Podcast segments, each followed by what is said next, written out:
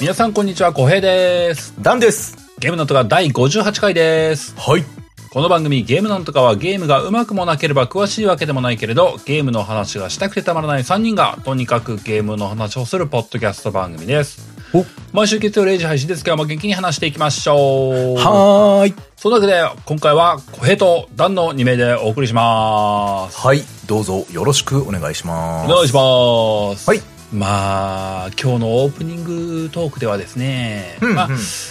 後日ちゃんと話すから、今日は軽めにっていうふうな部分でしかないんですけども、なんだ9月遊んでおりまして、おー。結構終盤まで来たんですよ。あー終盤なんだろうなと思ってるんですよね。まだ終わってないんでわかんないですけども。い。まあわかんないね。もしかしたらこっからどんでん返しがあるそかうもしれないですかあらね。とあとなんかエンエンドカード1枚のはずなんだけどもここから実はなんかすげえはてなってな増えるかなとかあるかもしれないんだけども、まあまあまあ、可能性はゼロではない。うんまあ、終盤まで後半終盤まで遊んできたよという中でのうん。ちょっとだけの感想をお話しするとですねうん。すごいパワーアップしてませんこれえどどういうことっていうレベルのなるほどね。あのーまあ資質の2人呼んでゲスト会でっていうふうな時にうん。聞いた話もいろいろあったから、まあ、それはそうなんだろうなと思って心構えを持って挑んだりはしたんだけども、うん。ゲームの仕組みはだいぶ意地悪になったし、ストーリーはだいぶ熱くなってるね。なんか、うん、なんかすごいパワーアップしてるなって思っちゃった。ああ、なるほどね。まあ、それはじゃあ、その、聞いていらっしゃる方で、まだ、あの、2をプレイされてない方に対しては、まあ、うんちょっと期待していいみたいな受け取り方でいいんですかいいと思う。なるほど。資質のお二人呼んで話した時に、あの、うん僕がご愚問のような質問をしたわけですけどもね、あの、うんうん。ワンは遊んだ方がいいんですかねみたいなことを聞いて、うんそらそうだみたいな答えをもらったんだけども、うんうん。今改めてはそりゃそうだって思 い直してるもんねワン遊んどいてよかったわと思ってなるほもんど、ねなるほど。まあ、2からはちょっと、もう、なんか、2からでも面白い、いなんで、1やっといた方がいいけど、2からでも面白いよっていうレベルは超えてるってか感超じえですかてるあのーうんいやいやいや、ワンからやった方が絶対おすすめですよってい言えちゃうレベルってことですうんね。あなんかダンサーも多分やってる範囲で多分多少実感してると思うんだけども、うんうん。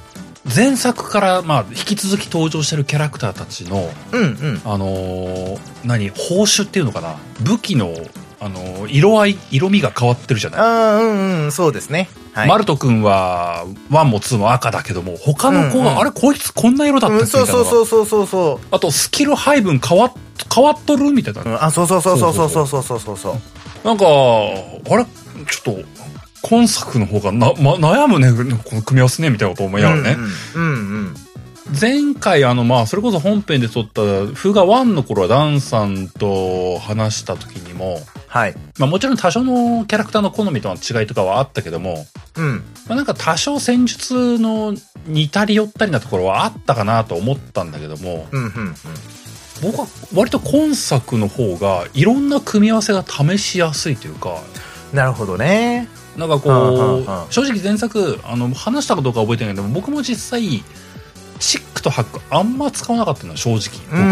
んもう今作結構チックとハック使ってたりもしてうん。なるほど。で割と割とまんべんなく起用しているような感じは自分の中であるのよ。うんうん。なんかそれがねあのやあのキャラクターの役割というかがなんかよりバランスよく配置されてるのではなかろうかみたいな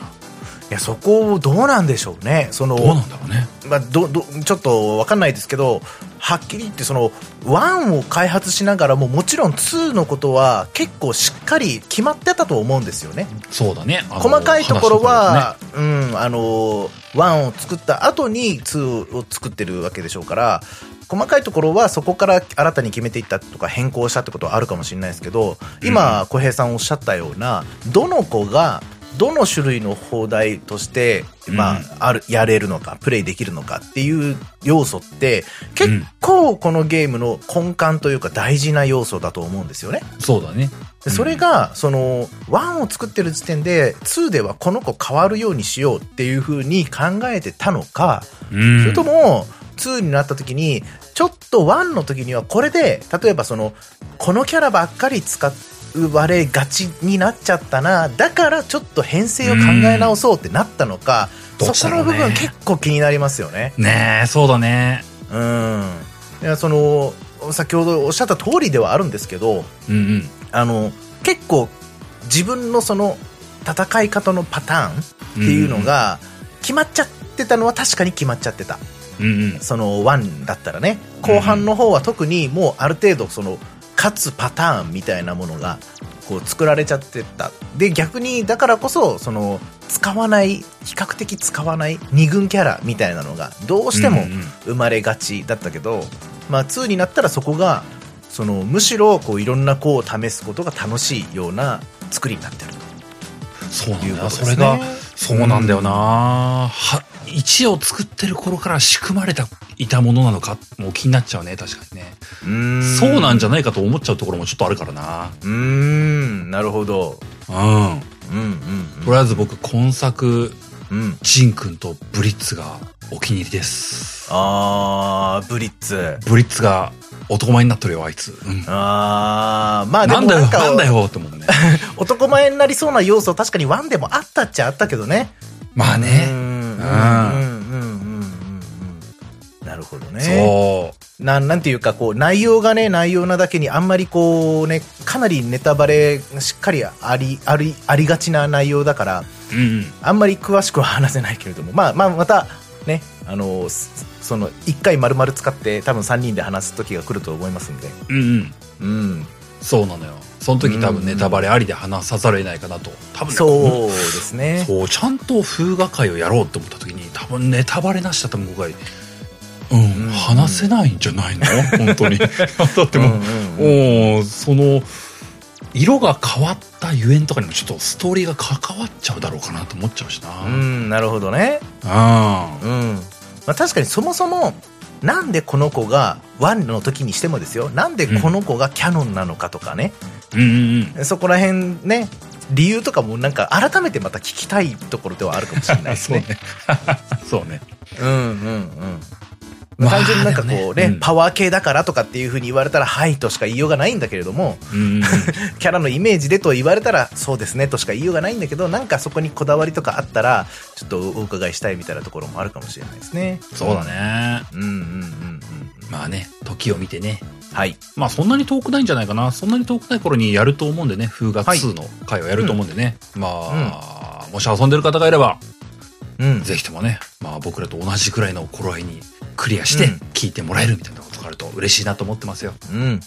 まあ、その回が来てまだプレイしてない方は、まあできれば、もうクリアしてからお聞きいただく方がいいかなというふうには思うというところでですすかね。ね。はい。まあまあ、風雅はそのぐらいですよ。うんうんうんうん。で、直近だと、あのーまあもともとは、はい YouTube の動画用に良いんじゃないかっていうふうに思ってたんだけども、うんうん。まあ、動画にするかどうかはちょっと今、ぼやーっとしてるとこなんで、まあ、今ね、なんともね、いや、上がるかもしれないし、上がんないかもしれなそういし。そうそうそのぐらいの。の頃合いになってるので、まあじゃあ、うんオープニングトークでちょろっと話すかと、まあ、思っていたのが、うん。アウトラストトライアルズはい。トライアルズだよねあの名前ねそうですね、トライアルズ。うんあのー現状はそのアーリーアクセスの状態らしいので、まあ、正式リリースとは言えないんだけれども、確かに。まああのホラーゲームのアウトラストシリーズのはい。あれはなんていうのオンラインマルチで遊べるうんうん。スピンオフじゃないもんなでもスピンオフナンバリングでもないしなぐらいのうーんまあ、どういう位置づけなんだろうどっちかというとスピンオフなんじゃないですか、その、主人公たちの立場も全然違うしね。うん舞台は同じで、立場が違うから、やっぱりまあ、うんスピンオフって言っちゃっていいんじゃないかな。うんうんうん。まあでも、ホラーゲームのオンラインマルチみたいなゲームが出たんだよね。そうですね。まあ、アウトラストやったことがある方は、なんとなくイメージつくかもしれないですけど、まあ、とにかく、うん。あの、武器というか、敵を倒すという、倒せるような武器みたいなものは持たず、とにかく、く逃げ惑うという、ね。そういう、はい、えー、マラソンゲームですね、あれはね。そう。相手を煽りながら柱とかい一本をこうぐるぐる回り続けるという、そういうゲームスタンスその間に味方が何とかしてくれるみたいなそういうゲームになってましたねまあその通常というかナンバリングでシリーズ12と出てるもので言えば、まあ、ソロゲーだったので、まあはい本当に一人で「ヒー」とか言って逃げ惑うゲームだったんだけども、今作のそのトライアルズはオンラインであら最大4人なのかな4人で人スそうだと思いますテージを、うん結構広めのステージを協力して、そうですね思ったよりも全然広かったですねよかったよねあれ攻略していくっていうゲームなんだけども、うん、うんまあ、ちょっと前に、まあ、僕とハルさんとダンさんと3人でうん試しに遊んでみようぜって遊んでみたっていうのが、うんでまあそんなねこうな何時間も遊んだっていうよりかは1時間2時間みんなで遊んだっていうぐらいのうん内容なんですけどもうんどうでしたあれなんかいや、もうあのこ素直に面白かったっすようんうんうん3人でやっても怖えもんは怖えなって僕思いながら遊んでたんだけど本当ですか いやまあ、びっくりすることはあっても、やっぱ複数人数でやったら全然怖くないってちょちょっと正直思っちゃいました。 本当僕もうなあのうん画面真っ暗になった時点でもうやだーって思ってたもんねもうここ歩きたくないもんって思いながら 本当に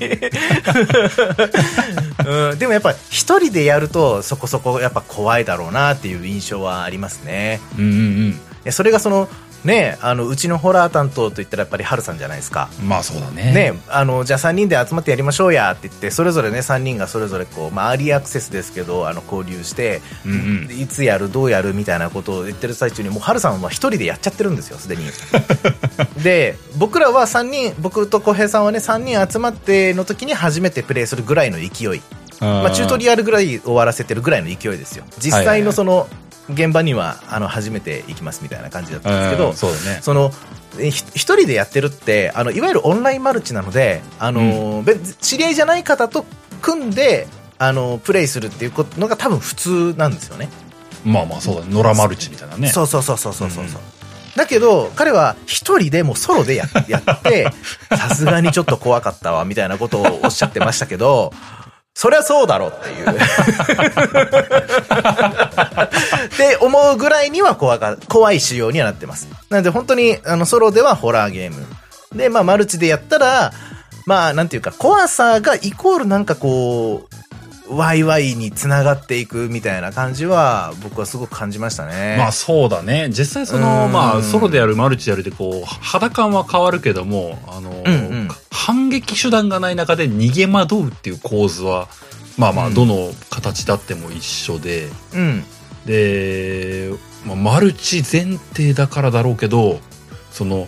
敵キャラの出現頻度半端なかったといいうや、かすごい。 まあ、そう、まだ、まだ出てくんのみたいな感じはありましたあのね。落ち着いて探索できないまできない、できない、できない。常に何かから逃げながら何かを行動しなきゃいけないっていう感じでしたね。 そうでさっき,、まあ、さっきもちょっと話したんだけども、そのアウトラストってその初作とか2作目とかでうんソロゲーの時もそうだったんだけど、あのうん。ビデオカメラで暗はい視カメラみたいなことをうん。使うっていう仕組みになってんだけども、はい。まあ、その暗視カメラみたいなものを使うとその、うんビデオカメラのバッテリーがギュンギュン減っていくみたいなうん。仕様になってるから、うん。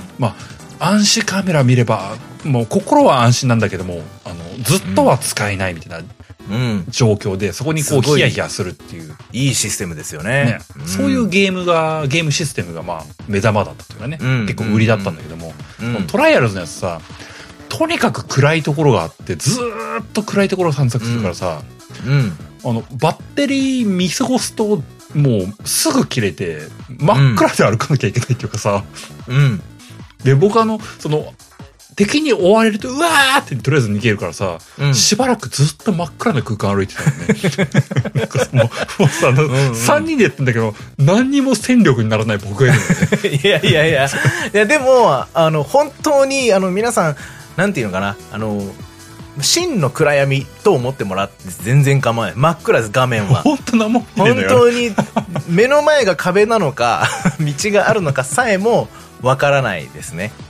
えあれ、なんか、そう、バッテリーなければ何にもできないさ、あの、バッテリーかなみたいなことってさ、なんか宝箱みたいな箱開けるとさ、あの、うん毒ガスみたいなの出てきて、うわーって さ、そのままえで、ど、そう自滅状態で死んでいくっていうかそさう、ドス、ど毒ガス浴びると、なぜかこう幻覚が見えてきて、その幻覚に追いつかれるとダメージを負うとい、そううよくわからない仕様なんですけど、その幻覚も怖えんだな、またな。そうそうそう。いやでもなんかマルチ、いわゆるこう、えー、まあ、ちょっと似てるというか、多分相当参考にしたタイトルとして、デッドバイデイライトをすごく多分意識して作られてるかなとは思うんですよね。ああ、そうだね。で、あれは非対象型、あの、マルチゲームっていう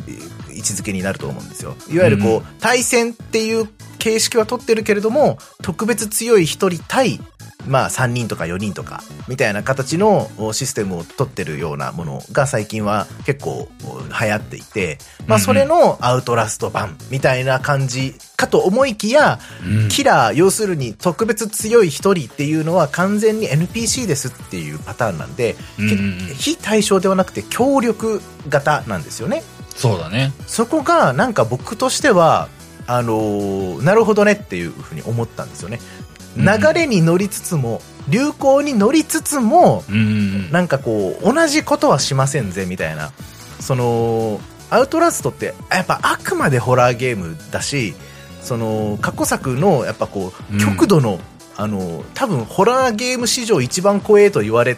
てるシリーズだと思うんですよね。多分、そういう呼び声が大きい、その、高い、その、作品シリーズだと思うんですけど、それをやっぱこう、キラー側がプレイできてしまうと、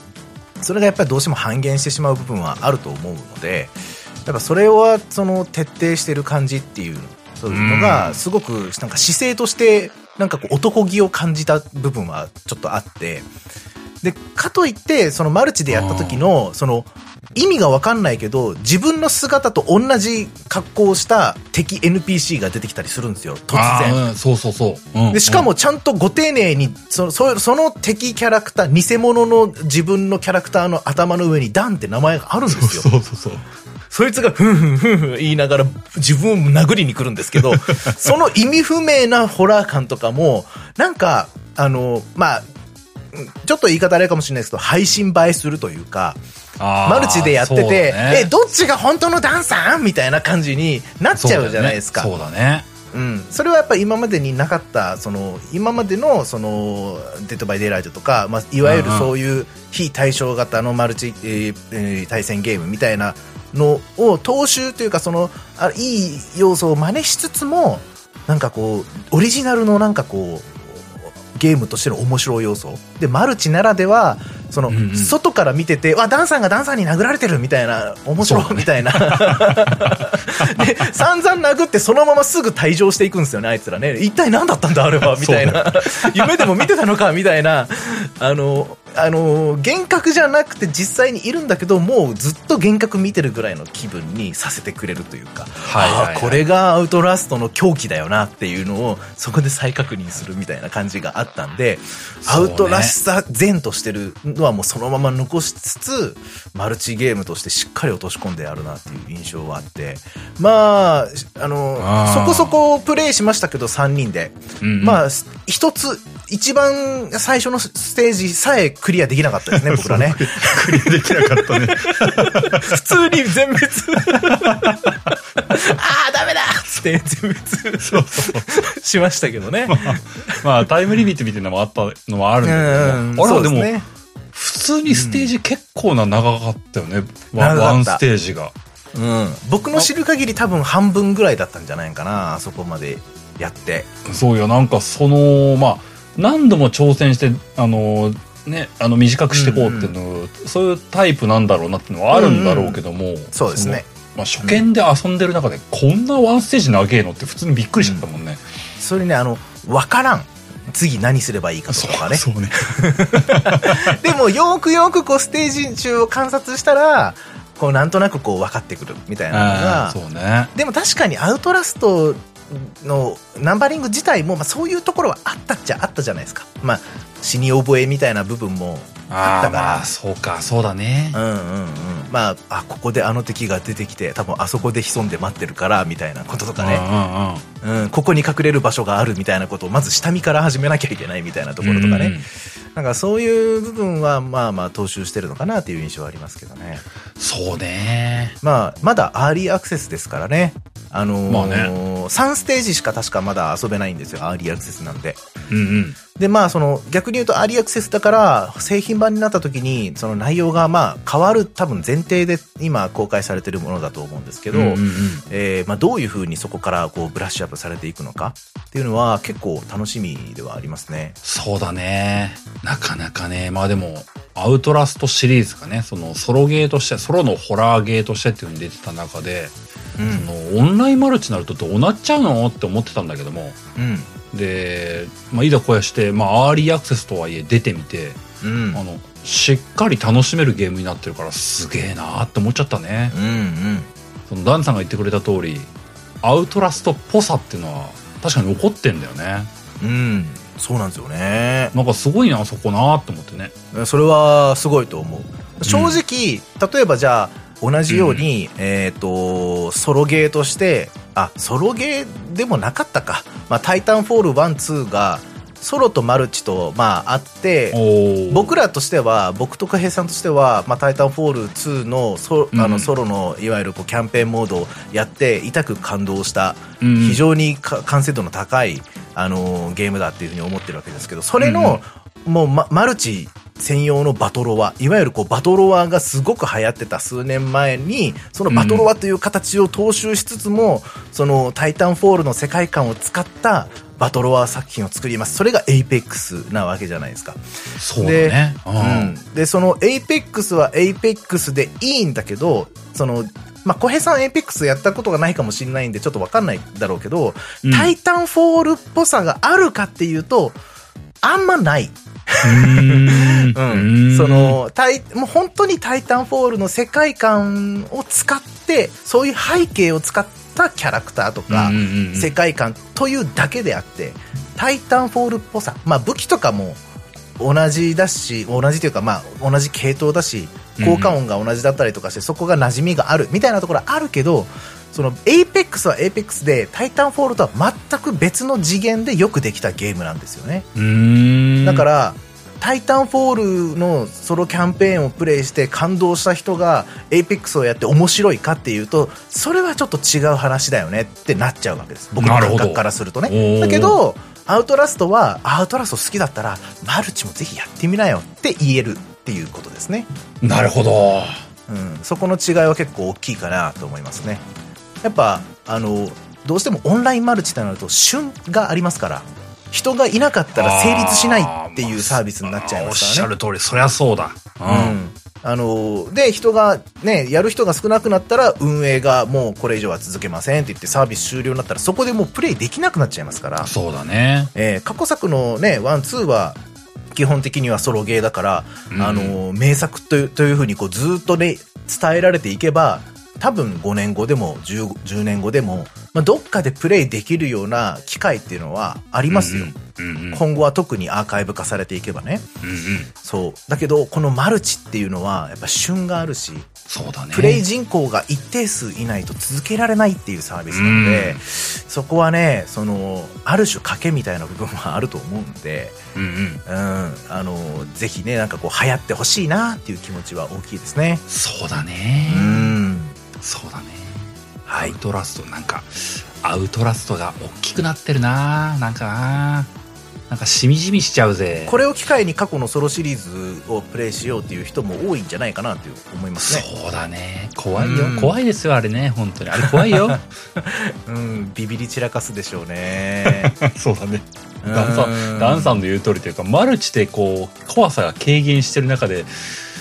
遊ん,、うん遊んで、アウトラストシリーズをして、ワン、ツーってソロゲーム戻ったらまた、え超怖えってならないのかななんか心配だな。いや、なるなるなるなるあ。ーえー、知ってるアウトラストと違うってなる。 思った以上になんか貧弱というか、 その何もできない感というか、まだあのね、今回のトライアルズは、なんかこう、ちょっとしたこう、対抗手段みたいなのは用意してくれあたあ、じそゃうなだいでねす。か。あーそうだね本当にちょっとした、本当にちょっとした話、ちょっとひるませるぐらいしかできないけそうどだねね。。うんうんうんうん。それ以上に無力ですからね。そうね。ええはい。まあ、そんなとまこあまろあねですかね。まあ、僕ら的にもね、アウトラストトライアルズ、また遊ぶ機会も、まあ、出てくるかもしれないし、まあ、冒頭言った通り、その、動画にするつもりで、みたいなことを冒頭言ってたんだけども、するかどうかもわかんないですし、まあ、うんこの先追加で撮れば、また今度こそ動画化もあるかな、とかも思ったりもすそるうしですね。あの、製品版が出たら、多分、正式にサービス開始ってなるでしょうから、まあ、その時にまた、もしかしたらね、あの、やるかもわかんないですね。うんうん。うん。あ、まあ、この番組的にもまた話す場面があるかもしれないんでね、それはそれでご期待くださいと思うとこです。はい。で、そんな感じで今日も本編に入っていこうかと思うんですけども、はい。今日は、まあ、だいぶゆるっとしたテーマでお送りしたいなと思いましてね。ゆるっと。ゆるっと、はい。題してというか、まあ、題してってほどでもないんですけども、今今日は遊び損ねたゲーム。ああ、ゆるいなゆるいよね。ね、どうやこってれね話すのって話ですよ、それって。 そう遊ん結局遊んでないんでしょっていう。そうそうそう、今日はね、遊んでないゲームの話をしようっていうね。うん。そう、今日、これはちょっっと、な、なんでしょうね。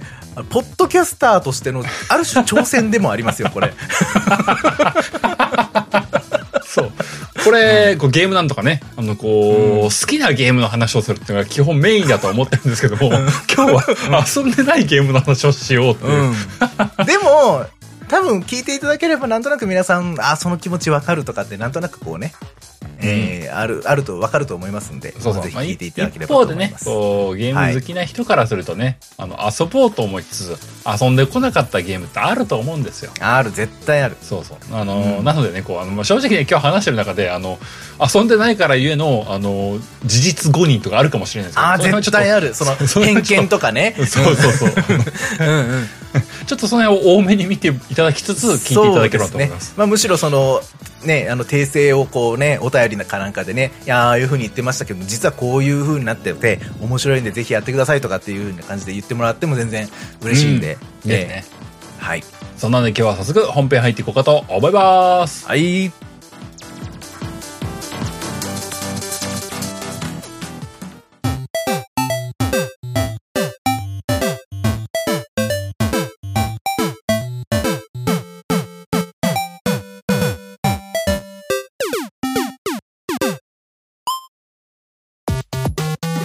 本編です。はい、本編。うーん。まあ今日ね、あのー遊び損ねたゲームについて話そうかなと思ってるんですけども、はい。まあそれの思いついたきっかけというとちょっと大げさかもしれないですけども、お便りもらってて、まあそのお便り読んでて、あーと思ったのが僕の中では今日の話題のきっかけなんですよ。うん、なるほど。っ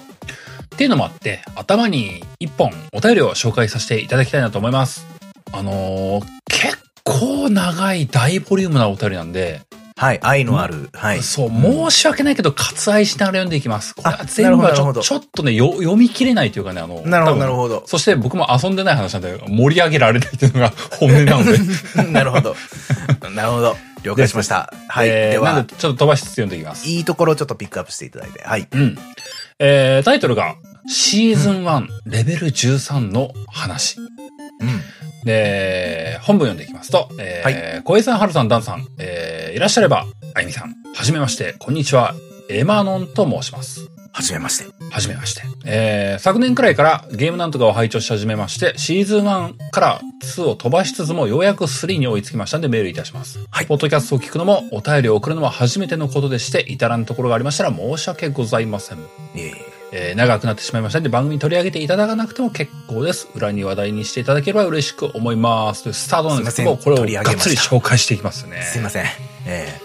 で、ちょこちょこと割愛しつつ読ませていただきますが、うんえー皆さんは2007年発売の DS ソフト、素晴らしきこの世界という作品をご存知でしょうか、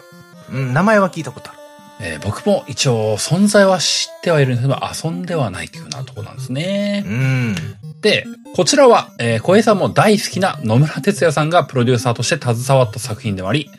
えーキングダムハーツのドリームドロップディスタンスの、えートラバースタウンで空と陸が出会ったネイクたちの活躍を描いた原作になっています。うん。発売から長い年月を経て、なんと2021年にはアニメも放映し、うん。続編にあたる新素晴らしきこの世界も、も発売されました。ありましたね。うん。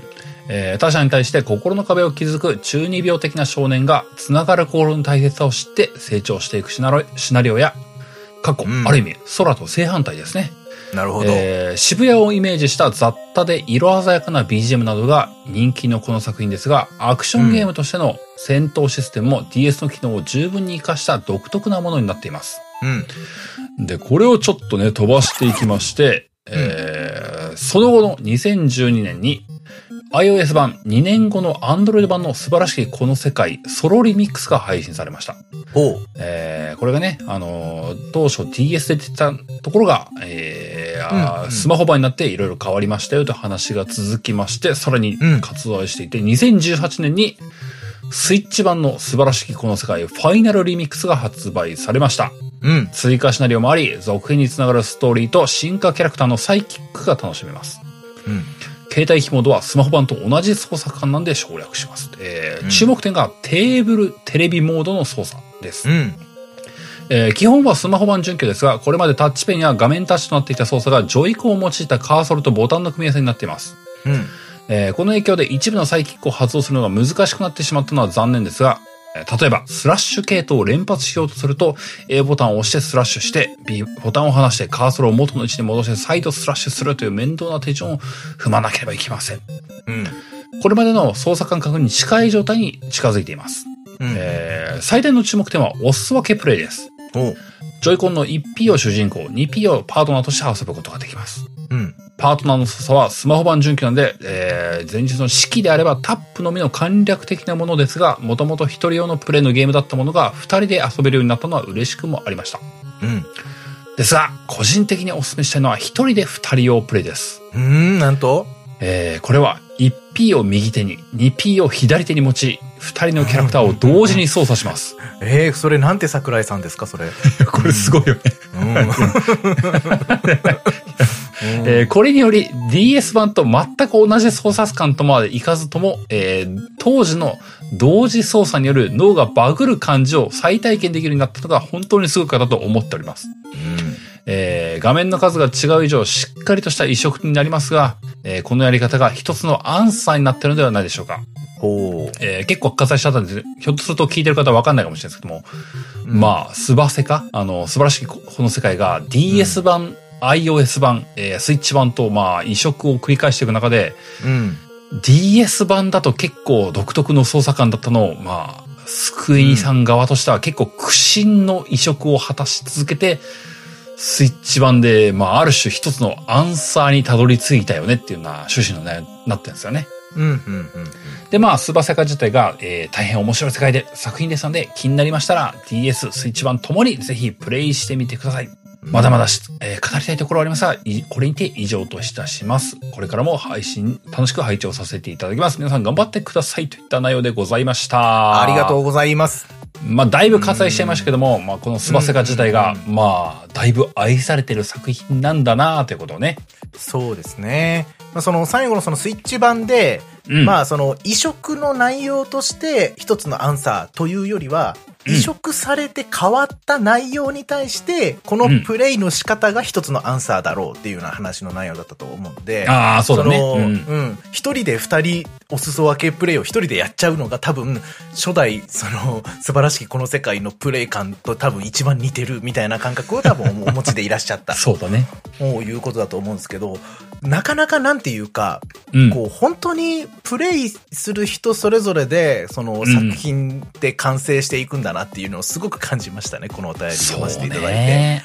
ん。まあでも何にしても愛がすごく伝わってきたというか、ねええええええそう。で、僕は正直なところ、素晴らしきこの世界に関しては、うん。存在は認知してたんだけども、うんうん。遊んではいないっていうのが、まあずっと続いてたんだよね。うんまあ、お決まりの見て見ぬふりしてたんですよ。うん。うん。で、今日、まあ、そういえばこのスバツカやってねえんだよなっていう、まあこ、この感じが、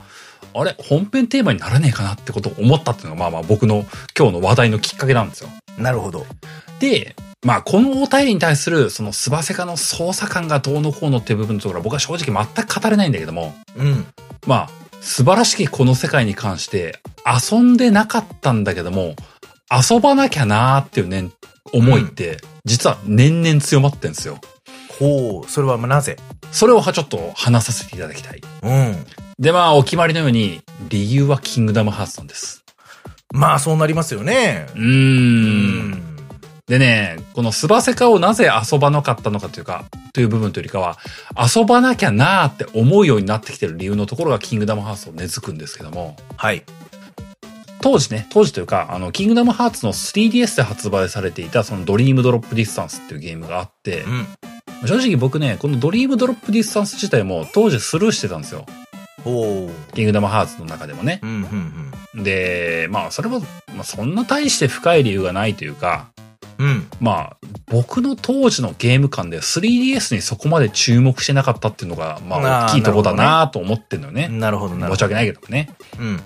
で、ただ、その後、あのーキングダムハーツ3って、まあ、現行最新作が発売する一歩手前の時に、うん。キングダムハーツ2.8ファイナルチャプタープロローグっていうのが出たんですよ。ほで、そこの中に、まあ、それって何なのって言ったら、過去作の、まあ、詰め合わせみたいなね、あのーコレクション系の作品になってて、で、キングダムハーツってちょいちょいあるんだけども、その、携帯機とかで出てるやつを、その、据え置きハードに移植する際に、まあ、うん HD リマスターだったりとか、割とそのうん、リメイクみたいなことをしてくれてたので、う。うん。まあ、その、ドリームドロップディスタンスっていう遊んでなかったやつも、その2.8っていう作品の中でリメイク版、リメイク版が入ってたのよ。うん。あ、これが入ってたんで、まあ、これでちょうどいいじゃんって言って、そのドリームドロップディスタンスは遊んでたのよね。うん。で、そこで、まあ、シナリオ的にはそのスバセカの登場キャラクターたちが、キングダムハーツに登場してたんで、うん。まあ、ある種その少し一歩敷居は下がったくらいの感覚を持ってたんだね。うん、うん。でただ、まあ、そこでもまだこう、まあ、当時の作品に戻って素晴らせかをまた遊ぼうかとは、まあ、そこまでは思えなかったっていうのが本音なのよ。うん、うん。なるほど。で、たださらにさらにその後、うんキングダムハーツ3を遊んで、うん。まあ、キングダムハーツ3の DLC も遊んで、うん。で、最近、キングダムハーツ4に関する情報もちょろっと開示されて、はい、はい、はい。タイミングが来た中で、うん。おやおやと思っている部分があるんですよ。ほう。キングダムハーツ4に関して。うん。それが何なのかというと、俺、うんキングダムハーツ関係に関するネタバレみたいになっちゃうんだけども、まあネタバレでもないのかな ?4 の話の部分はネタバレでもないよね。うん、うん。まだ発売もされてないからね、ネタバレじゃないよね、これね。確かに。うん。あのーキングダムハーツ4に出るような内容って、うん。スバセカと FF15 が絡むんじゃねえのっていう、ほう。匂わせがめっちゃあるんですよ。うんうんうんうんうん。なんか、だいぶリアルな、その、東京な感じでしたよね、なんかね。そう、トレーラーっていうかティーザー見た時にね。そうなの。うん。で、東京っていうのがキーワードなんですよ。うん。このお便りであった通り、スバセカって渋谷なんですよ。うん。うん。で、FF15 って、まあ、すまあ、うん厳密に言えば、ベルサス13ってうん。新宿なんですよ。はーん、なるほど。で、キングダムハーツ3だったり4だったりで明かされてるトレーラーみたいな部分のとこで、うん。そのメインキャラクターの空と陸っていうキャラクターが、うん。片っぽは、新宿みたいなとこにいたり、片っぽは、渋谷みたいなとこにいるのよね。うんうんうんうんうんうん。で、もう一個トレーラーの中で、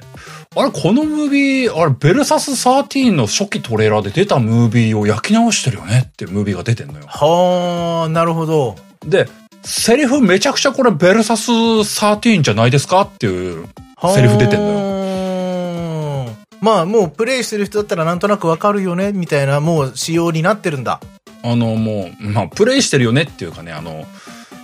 ノムリンに心を囚われた人たちみんな知ってるでしょっていう部分のところが ね、出て出てんのよ。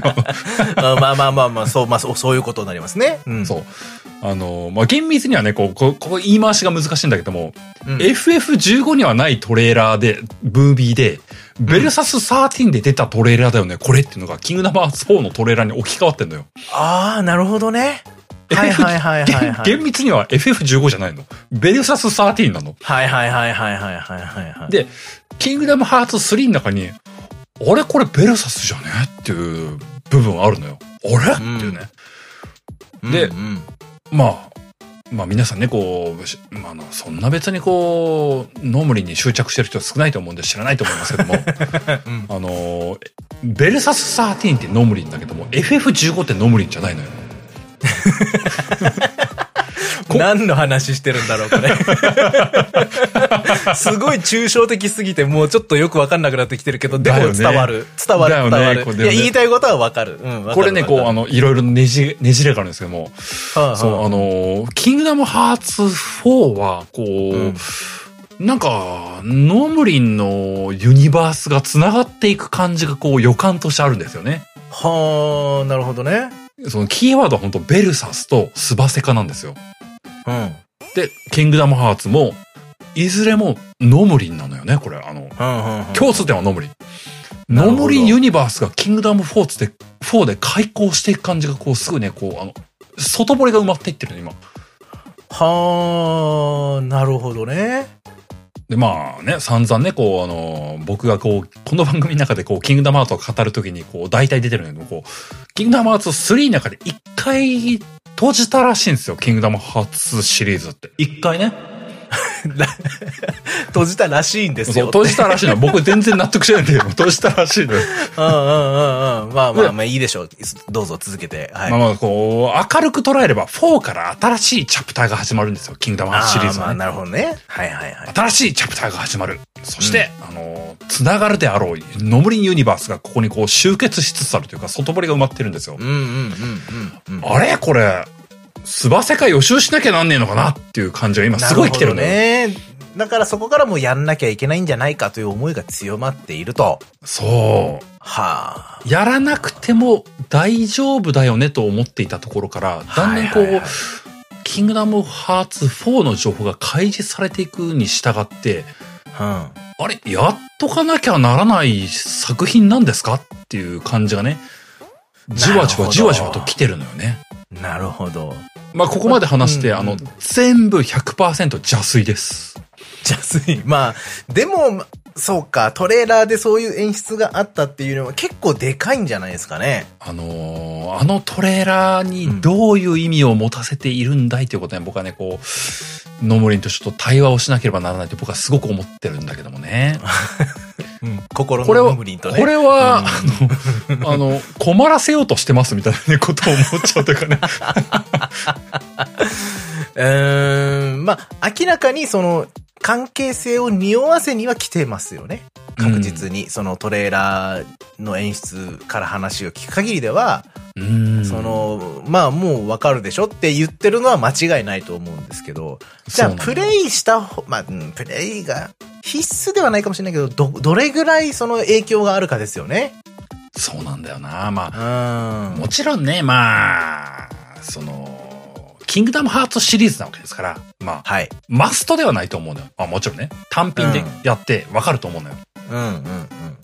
ただまあ、まあ、それこそね、この間の、まあ今日話したフーガ1、2の話と、うんまあうん。そこまでがっつり通ずるとは思わないけども、まあやっぱりこう、うん関連作品を遊んでいた方が飲み込みやすいよねっていうのは、うん。あるよねって思うと、あああ、そりゃそうだ。あーって思っちゃうんだよね。うん。なるほど。予習というか。 うんうん。まあやっぱこう、どうしても前知識があった方がより楽しめるというか、より納得感があるみたいなところはあるかもしれないですね。もしそかうし、たまらあね。僕もね、こう、なんか僕もちょっとこじらせてるところあるから、あの、うん望むならば全力で望みたいと思ってる節もちょっとあるんだよね。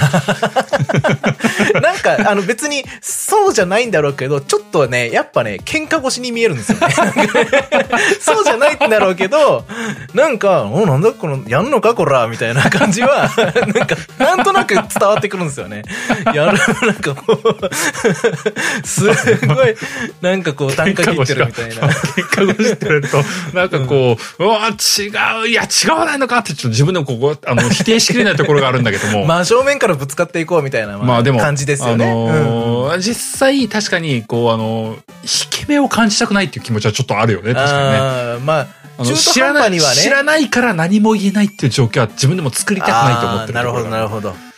なるほど。まあまあ、それはもうおっしゃる通りだと思いますよう。ん、ならば、受け止めた上で臨もうって思ってる節があるっていうのは確かにあるんだよね。うん、うん、うん。まあもう小平さんとね、あのーノムリンは、浅からぬ縁がありますから、 もうそこにはね。なんだろうね。そう簡単には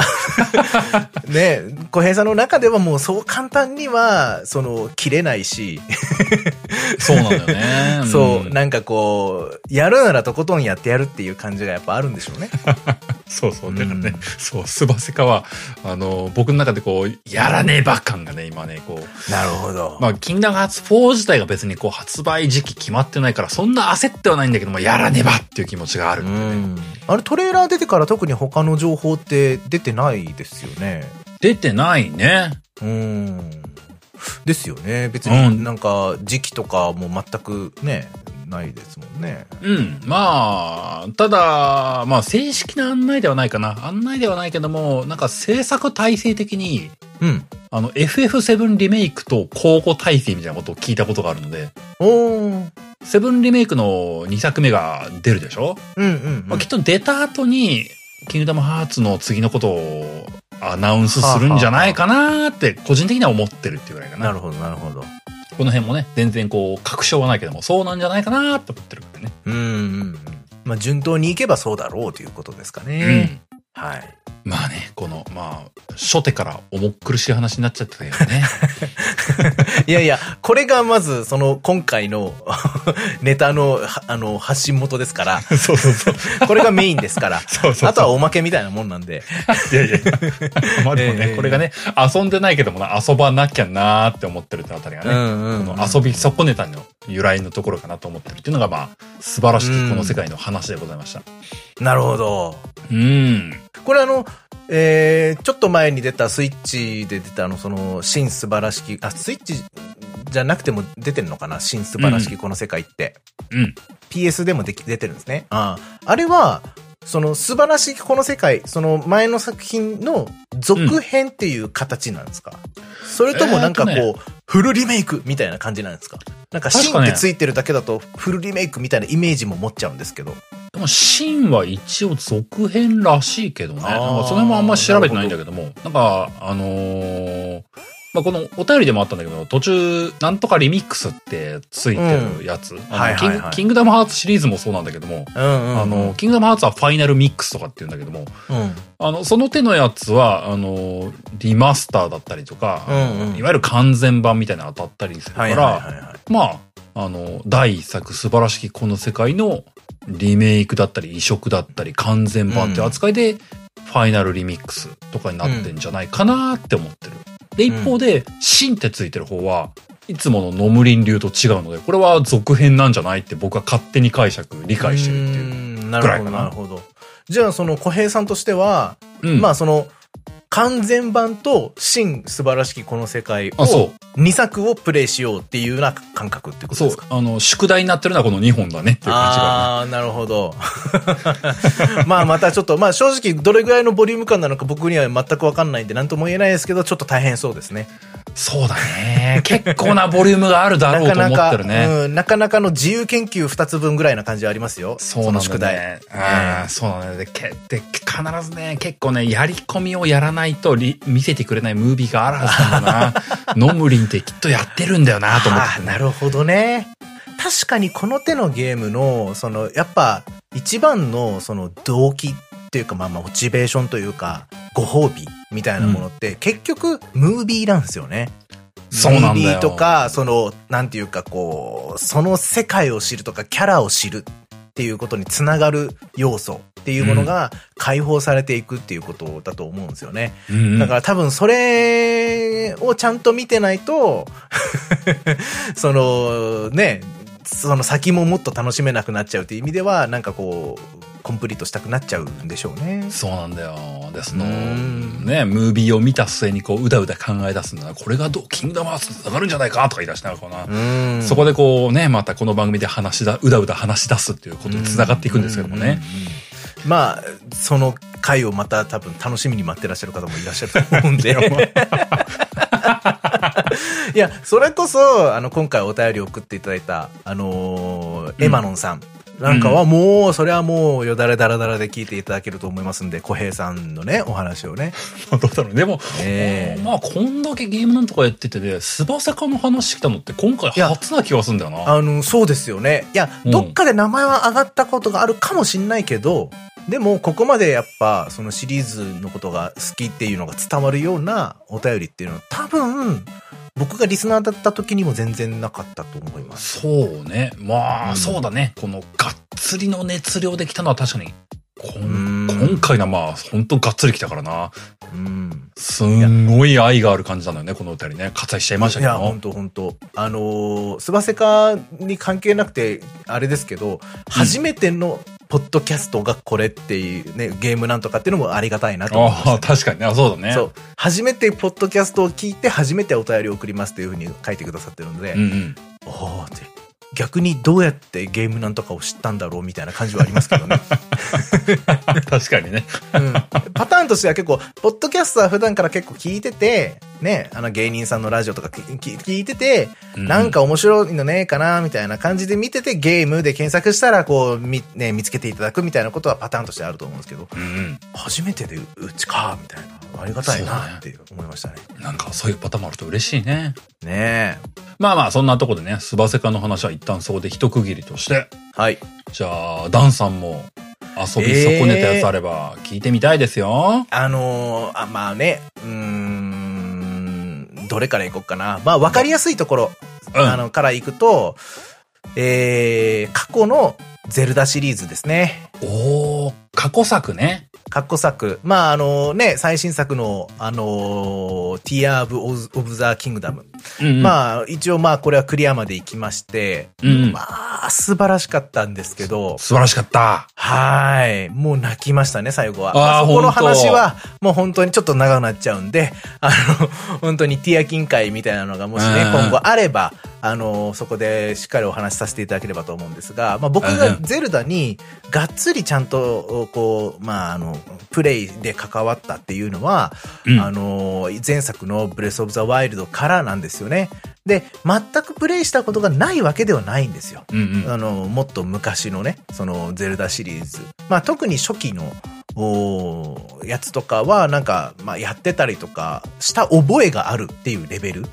うーで、うんうんああ、確かにそうそう、フックがここで手に入るんだった、みたいなね。なんかそんな、あーブーメランが確かにあ手に入ったな、とか、そっかそんなことをなんとなく覚えてるレベル。うんうんうん。で、多分クリアもしてないんですよ、子供の頃やってた時に。全然その記憶に残ってなくて。うんまあ、ただ、その、やっぱ特にその前作ブレイスオブザワイルドも、まあめちゃめちゃ良かったですし、あーその、そうやっねぱ、その、ゼルダシリーズ、ゼルダの伝説っていうシリーズって、どんな世界観なんだろうとか、まあ毎回毎回ね、あの、全作品に主人公リンクと、まあ、うん多分ゼルダは全ての作品には多分出てないと思うんですけど、まあほぼほぼ、あの、登場してくる、まあゼルダ姫っていうのがいて、うんうんまあそれはまあ名前は同じなんだけど、基本的には別の人間が、あーそこの物語の中心としていると。うんこういうような設定があったりだとか、なんでそもそもじゃあ同じ名前のやつなのとか、え、じゃあガノン、その、いわゆるこう敵役であるガノンは、うん同一人物なのとかね、こういろいろこう疑問とかあるじゃないですか。で、まあ、あの、詳しい人は知ってるでしょうけれども、とっか、時のオカリナの時からこう、なんか内容、話の内容が分岐していってみたいなはね、いはい。なんかよく言うよね。話とかね。そうそうそうそう、いろんなところで見たり。そういうのがなんかこう、まあ、言ってしまえば任天堂だって別に最初から全てをもちろん考えてるわけじゃなくって、うんうん。あの、その最新作、最新作を出すたびに新たな設定をこう加えていきながら、あうんの、うんここまでこう積み上がって、紡いでえーきたあーものだと思うんですけど、うんうん。まあでもやっぱりこう、長い歴史のあるそのシリーズだからこそ、うこんうそこに深みがどんどん増していってですね、まあ多分いろんな方々同じように感じてると思うんですけど、やっぱブレスオブザワイルド、ティアーズオブザキングダムプレイして、やっぱゼルダってすげえなって思って、過去の作品に興味が出てくるっていうのを経験されてると思うんですよ。それはそうもだねう、ブレワイの時からそうだと思うんですよ。うんうんで、僕も、ブレワイプレイして、うわ、すっごってなってですね。その、でもこれって、その、まあ、先ほどのね、スバセカの話じゃないですけど、あの、過去のやっぱオマージュだったりだとか、その、かっこ作品をやってきたからこそ感じられる何かっていうのは、そうねやっぱあるんだろうなーとかっあるてよね思って、あーなんか、なんかどれでもいいからこうプレイしたいなーみたいなとかも思ったりはするんですけど、結局やってない。ゼルダってう、んだ、だなちなみに、そのスはいーハミとかでやってたやつとかってどれとかって覚えてたりするの、えっとね、ん神々のトライフォトライフォースだったと思いますじゃ。あカラーだった。僕と、 まあ僕もそうなの。僕も正直ほぼほぼ同じ感じで、僕もうんトライフォースって人ん家で見たぐらいしか経験なくて、うん。自分で持ってやってなかったのよね。うんうんうんうん。で、まあ、任天堂ハードはまあそこそこ持ってはいたんだけども、うんなんかやってなくてっていうぐらいの、う深い理由もなくやってなくて、うんうん、で、このゲームなんとか始めて、人に勧められて、うんブレスオブザワールドやってみて、本当だ、超面白いとか思って、うん。そこからゼルダと初めてちゃんと向き合うというかね、うん。ぐらいの感じだから、うん。まあ多分ダンさんとはほぼほぼ同じ状況なのよ。うん。うん。で、なんか、まあ、話聞いてて思ったんだけども、うん。まあ僕らのよりも若い人、幼い人って言えばさ、あー、うん、それこそ、まあ、自然とブレワイがデビュー作とかっていう子まあもまきあっまあまあといっぱいいるわけじゃない。スイッチ世代なんかもう絶対そうでしょ。そうだよね。で、だからなんか、うんすっげえ長い IP の中で、うん。過去作ゼルダいっぱい出てるけども、うん。まあ全然触れてない人って多分きっとめちゃくちゃいっぱいいんだろうなと思うんだよね。まあ、そうでしょうね。特にその、いわゆるこうね、オープンワールド化したブレワイ以降、あの、初めてゼルダっていうものに触れた、まあ、若い人たち、子供たちっていうのは、うん。え、ゼルダって過去にもたくさんあるんだ。そっちもやってみたい。え、こんなのゼルダじゃないってなっちゃうかもしれないですよ。場合によっては。いや、まあそうよね。いや、実際、そうの、ん。スイッチで出た初めてのゼルダ、ブレスオブザワイルドっていうのがまあ、うんそのオープンワールドのゼルダっていうんで、インパクトがめちゃくちゃ強かったイメージもあるしね。そうね、確かに。うんそれの印象が先行しちゃうと過去作って結う構びっくりするかもしれんよね。ね。だから、その、ブレワイにしても、うん。ティアキンにしても、ちょっとしたこう、超能力的なものがこう、それぞれ使えたりするわけじゃないですか。その、うんうん主人公リンクはね、うん。こう、超能力というか、まあまあまあまあ、おかしな話ですけど、デバイスの力を使って やれたりとか、まあ、ティアキンに関しては半分超能力みたいなもんですけど、まあその、まあいろんな、こう、物と物をくっつけたりだとか、ティアキンだったらね、うんで、うんブレワイだったら、時間を止めちゃったりとかしますからね。あったね。うん。あのー時間止めて、それの間、それを殴ったら、すすごい力が溜まってて飛んでいくみたいな。うんだから、それは今までのゼルダのシリーズからすると、まあ、かなりぶっ飛んだ、そのアプローチの仕方だったと思うんですよ。うんうんうんで、それまでって、やっぱ、爆弾をアイテムとして手に入れるとか、うんうんさっき言ったようなフックとか、うんうんブーメランとか、その、うんいわゆる、その、えーダンジョンを攻略すしていく上で、必、絶対必要なアイテムっていうのが、まあ、あって、うんまあ、それをどういうルートで行けば、それを手に入れられて、これを手に入れられることで、今まで行けなかった、あそこやあそこが行けるようになるぞ、みたいな、ものが、その、一つのゼルダの伝説の、プレイの喜びみたいな部分があったじゃないですか。うんあの、今までどうしてここ行けないんだろうみたいな。なんか崖の向こう側に引っ掛けられそうなところはあるけれども、一体どうやったら行けるようになるんだろう宝箱は見えてるのにな、みたいな気持ちでいたのが、フックを手に入れたってなったら、これだーみたいな、うんあって、で、定番のアイテムが結構ずっと継承されてたイメージだったんですよね。まあ、プレイしてないから、 細かいところはわかんな いけど、でも毎回、あの、おなじみの、はいはい爆弾来ました、みたいな感じとかあったと思うんですよ。うんうんうんまあ、ドラクエでいうところのか鍵シリーズとかですね。ああ、そうだあね。のーね、あの、盗賊の鍵から始まって、みたいなね。うんうんうん最終的には最後の鍵っていう、よくわからない、その、 ゲーム的、あまりにもゲーム的なネーミングの最後の鍵。まあでも、そうよ ね。お約束感っていうのは確かにそあうるよそうね。そうそうそうそうそう。魔法の鍵とかね。まだその、うんうんあこれでここが開けられるんだなっていうのが、シリーズ通してやってる人たちからするとおなじみ。でも、やっぱり嬉しい、みたいなね。うんうんうんいこれで一歩前に進めるぞっていう感じがすごい感じられるのを、まあ、ブレワイとかでも踏襲しつつも、しつつも、全く別の内容にこう変えてきたわけですよ。で、そこから、そ、そこを先にプレイした人が、まあ、過去の作品がどんなものかを知らないで過去作品を、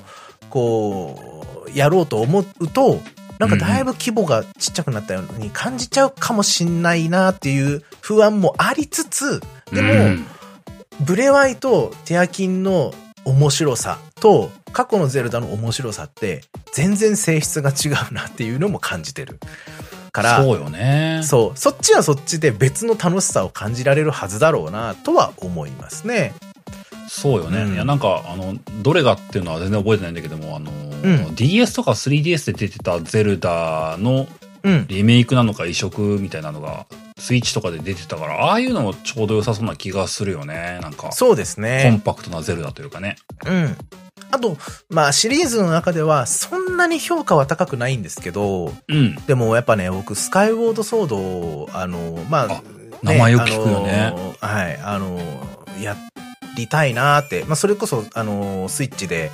リメイクもされてますし、うんうん。やっておきたいなーっていう気持ちが結構強め。あとは、いわゆるこう見下ろし型のゼルダの中で言うと、うんうんあの夢を見る島。うん。これもスイッチでリメイクが出てて、すっごい可愛らしいグラフィックで、あの、リメイクされてるんですけど、うんうん。まあ、あれもちょっとやっておきたいなーでも、いつやるんだろう、僕、みたいなね。本当だよね。うん 感じは、すごいするかな。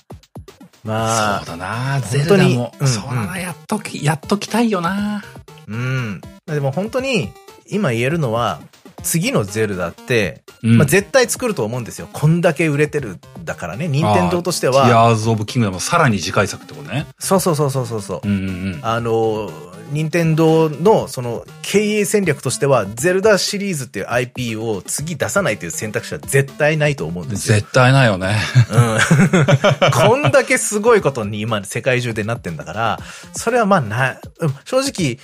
あのーまだまだ今何千万本売れてみたいなことになってるけど、こっから1年、2年、3年かけてずーっと売れ続けると思うんですよ、多分。まあ多分ねこれまでの任天堂ソフトからしたらそうだよね。うん。だってね、マリ、まだマリオカート8デラックスが売れてるんですか いら、や本当に。。本当よね。 マジですごいんですから。まだ売れてんだよね。 そう。すごいマジですごいんですよ。 任天堂のソフトの息の長さ。本当よねね、。すなだんかか、らその、うんうん。セールしないわけじゃないけども、まあそんななんかさ、すごいうん半額セールだとかってやんない中で、うん。ずーっと売れてんだよね。ほんとそうよね。いや、それこそ、その、今ブレワイも売れてるっていうのも、 まあ間違いないから、次のやつ出したら、今度はまたティアキンも売れて、場合によってはまたさらにブレワイも売れちゃうみたいなことは全然あり得ると思うあんりです得よ。るよね。ほんとうね。ん。だから絶対に続編を出さないはずがないんですけど、うん。どうなっちゃうのっていうか、その、できるのそんなことっていうレベルあーで、そうだね。すごかった。素晴らしかったです。その、これ以上なんてないって、やっぱ、なんか思っち ゃった。でいや、あの、少なくとも、全く新しい、そうんうの、んリンクと新しいゼルダの時代の話、そうんの、全然違う話にしないと、もう無理。なんか、お腹いっぱいを超え て、なんか、あの、いましたよね。悟空にパワーをこう、す吸い取るだけ吸い取らされて、はち切れちゃったやついました よね。ね。魔人ブーの時の戦いですね。そうそうそうそうそうそう。なんだっけや、や、夜間だったかなんだったかあなあ、そう、なんかそんな感じの3文字の矢から始まる、なんかや、や、ヤゴンみたいな、なんかそんな感じあそうそうそうそうの、なんか名前のやつ。あんな感じにはち切れちゃいそうな感じですよ。ダンタンさんがゼルダ 吸いすぎて、うわーっつって。うまいうまいって言いながらね。で そうそう。うわーって、もう今度のゼルダだって楽しみにしちゃうぞーんとかって言いながらプレイして、もうすぐクリアしちゃうもんね。クリアできないっつってそのままこう目からピャーって光が出てきて、パーンって弾け飛んで、そっからもうゲーム欄とかに出演はしなくなりましたみたいな。 あ、なんか最近ダンさんと連絡取れないんだけど、みたいな感じに。連絡取れなくなったら、ジゼルダの新作のイメージして頭が吹っ飛んだと思っていただいて全然構わないです。でそれレベルで本当に、こんだけハードル上げても、まあすごく満足できるうん作品になってると思います。まあ、はい僕正直ティアキンまだ遊んでもないんだけども、はい。でもまあ、周りの評判を聞くと、まあ確かにそうなんだろうなって思っちゃうし、うん。ダンさんに言う通り、その、さらなる次回作を持った時に、確かにもう、まあうんもうす、ハードはスイッチをさすがに超えて次のハードになるだろうまあし、まあまあ、そうでしょうね。って思うとね、うんうんうんうん。なんか、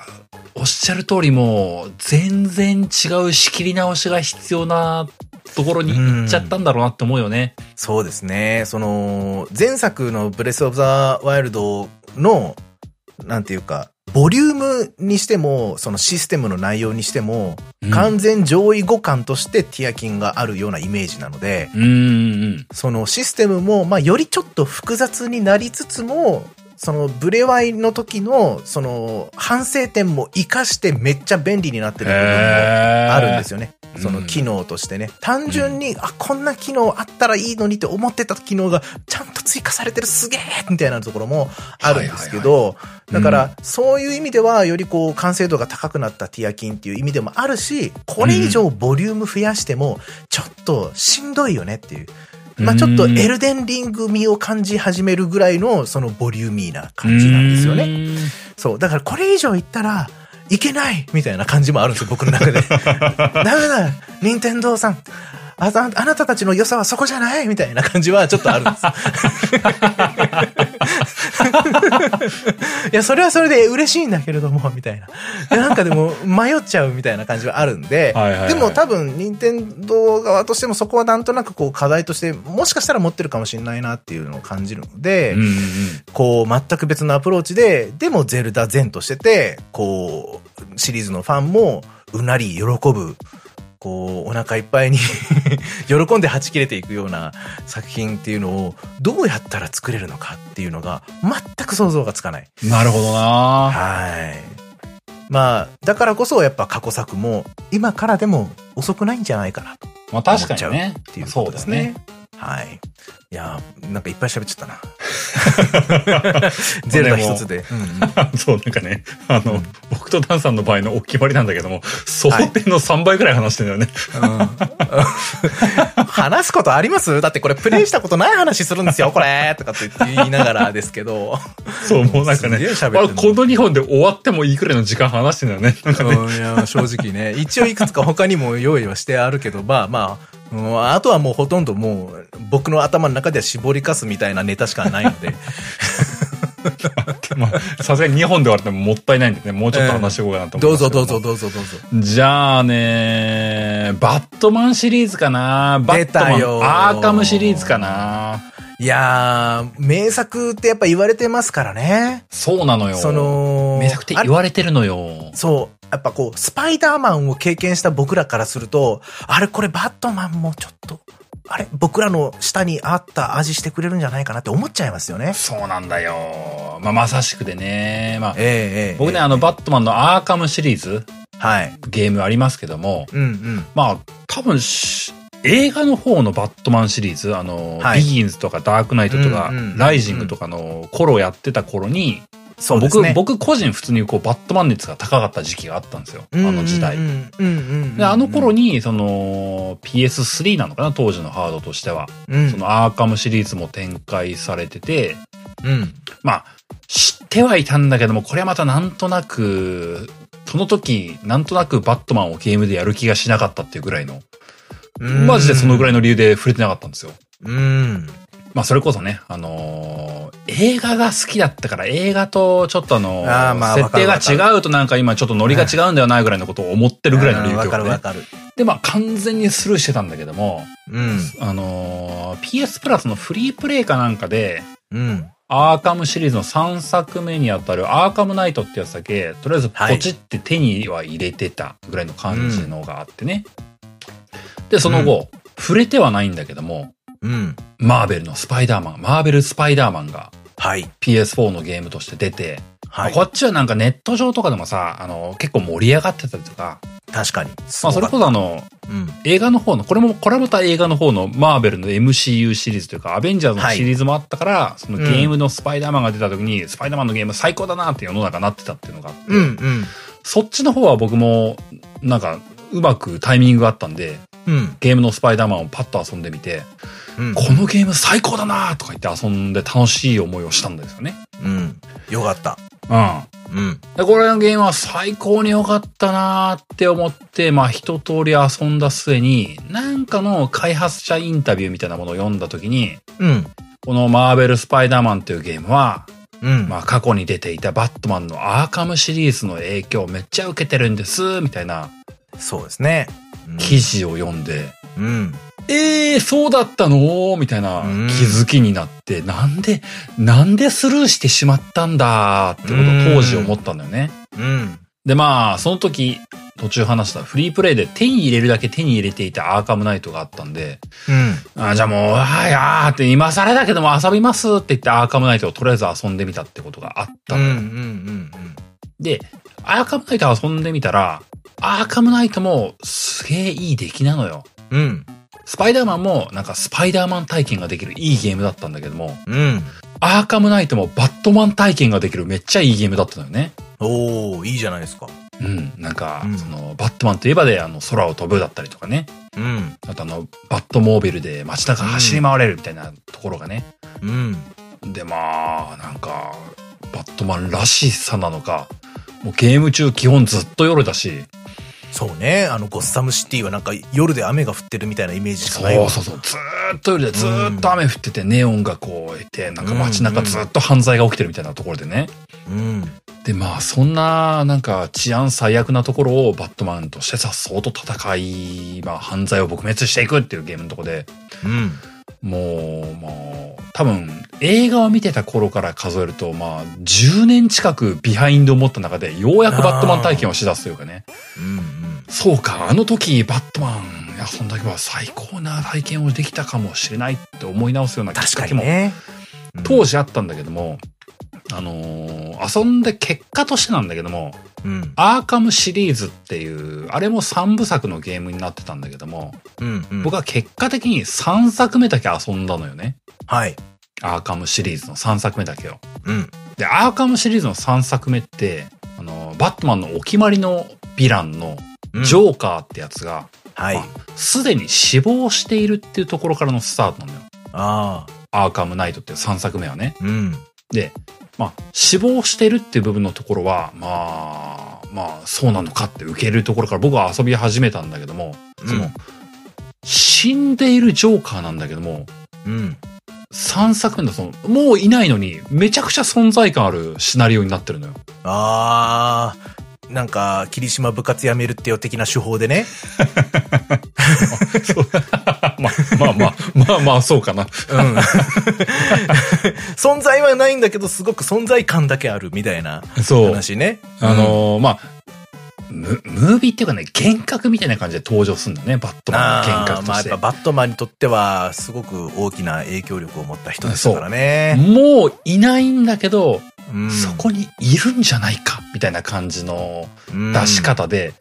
あのーずーっと、別にね、実は生きてるとかそういう展開ではなく、死んでるってのは明らかなんだけども、めちゃくちゃ濃いのよ、その存在感が。うん。うん。それがすげえなと当時も思っていて、うん。うんあの、この、まあ、もちろんね、バットマンのシリーズの中で、もうゲームだろうと、映画だろうと、多分コミックスだろうと、とにかくジョーカーの存在感は強いんだろうけども、うん。そのアーカムシリーズの中で3作目、死んでるのにもしめちゃくちゃ存在感がある。うん。え、じゃあ、生きてた頃どういう存在感だったのっていうのをこう、3作目は遊んだ後にこう思うのよね。なるほどね。遊んではないけども、果たして1作目2作目がどういう手触りだったんだろうか、ジョーカーの存在感ってどうだったんだろうかっていうのが、うん。なんか3作目を遊んだがゆえになんか半半端な付け方をしてしまったというなか、るほど。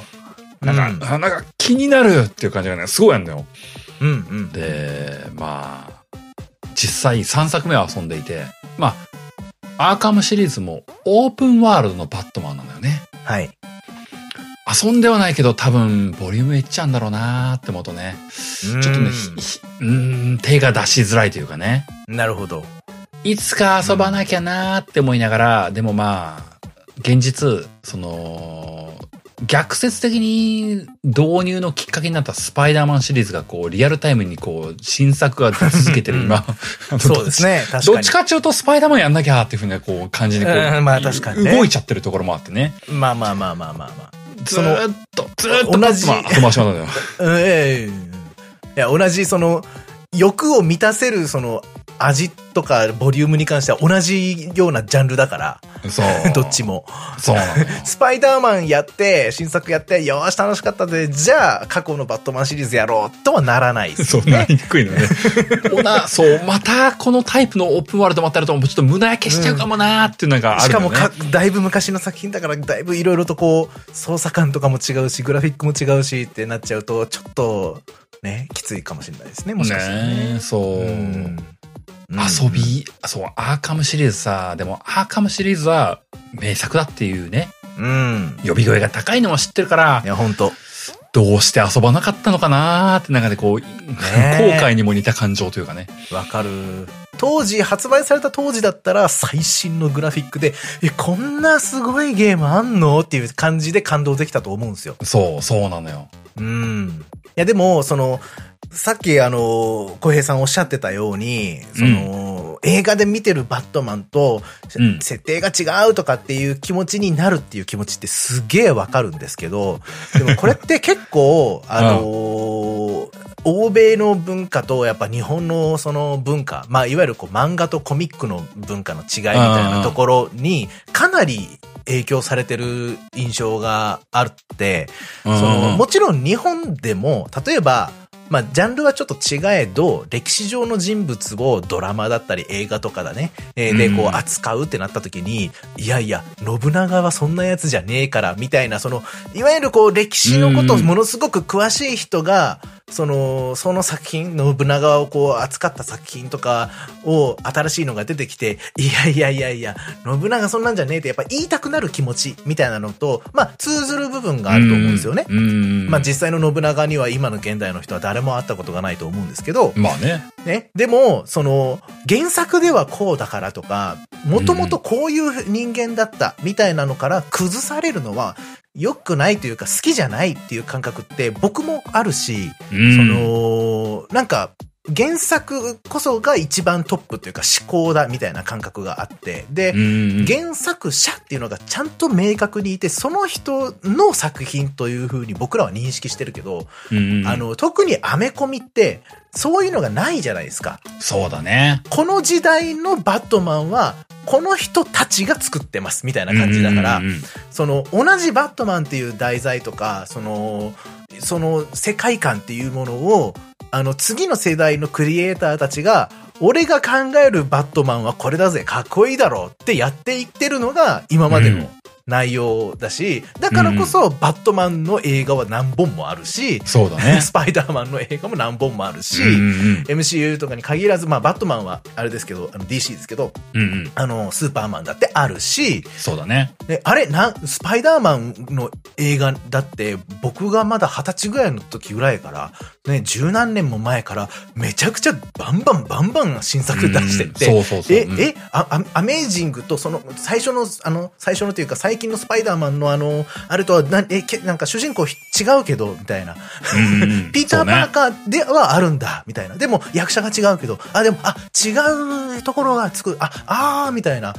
ね何が設定として、あー、もう、と思ってたらまた主役が変わっちゃったみたいなね。そうそうそうそうそう。そんなのばっかりじゃないですか。それこそうん今だって、スパイダーマンの新作、また変わってるからね映画が、こう、なんかこう、ね、脚本家たちのストライキで今ちょっと中断してますみたいなことがあったりとかしますけど、はい はいはい。その脚本家たちが、どういう世界観っていうか、どういう感覚を持って、そのキャラクターを作っていくのか、みたいなのも、私が考えるジョーカーはこれだみたいな感じになるから、その、それが普通の、こう、社会というか文化うんうんうん、なんで、あんまりないと、ないんじゃないかな。ある、若干はあるんでしょうけど、私の知ってる設定と違うから、んなかなか受け入れられないみたいな感覚って、日本人の感覚よりも結構、よりこう、ハードルが低いんじゃないかなと思うんですよね。そうだね。まあ、だからでも実際、うんうんまあ、ダンさんがさっき挙げてくれた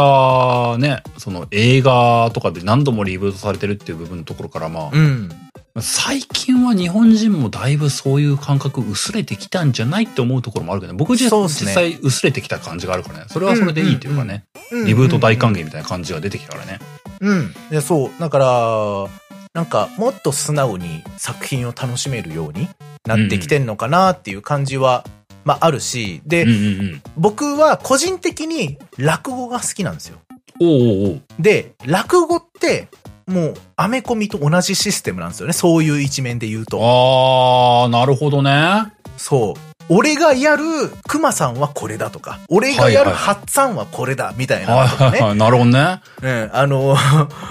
男子師匠がやる、うんうんこの演目は他の師匠がやる演目と全然解釈が違うみたいなこととかが、落語の2の楽しみ方なんですよ、逆に言うへー。うんなるほど。と。そう。このう師匠はこういうやり方。この師匠はこういうやり方。それぞれの持ち味があって、みたいなう。んうんうん。どっちが正解とかないからとかね。原作誰とか関係ないから、みたいうんうな。んうんちょ、どこをアレンジしてくるかっていうのが楽しみでもあるし、うんうん。その古典通りにちゃんと綺麗にやるっていうのを聞くのも楽しみでもあるし、みたいうな。ん、なんかこう、懐が深く見れるんですよね。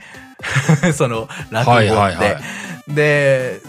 なんかそういうこう、日本の伝統芸能とかで、同じ演目を繰り返しやるじゃないですか。歌舞伎にしたって、ああ、そうだね。能にしたって、うんうん、役者が変わってまた新しいのやるんだな、みたいなね。うんそう。それってアメコミと同じシステムじゃないですか。そうだねいう一緒だ一面で言えば一。緒だ。うんうんそう。だから、比較的最近なんですよね。その、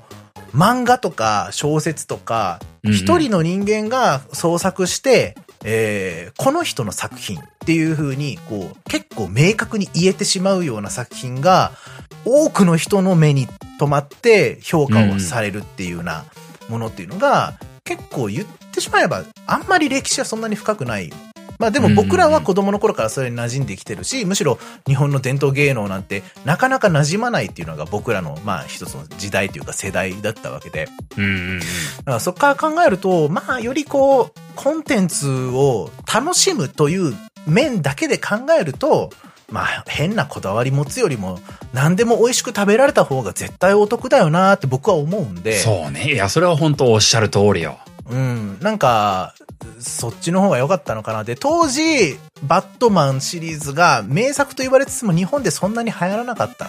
ていうのは、やっぱ、うん、そういう側面が強くあったのかなっていうふうに思うんで、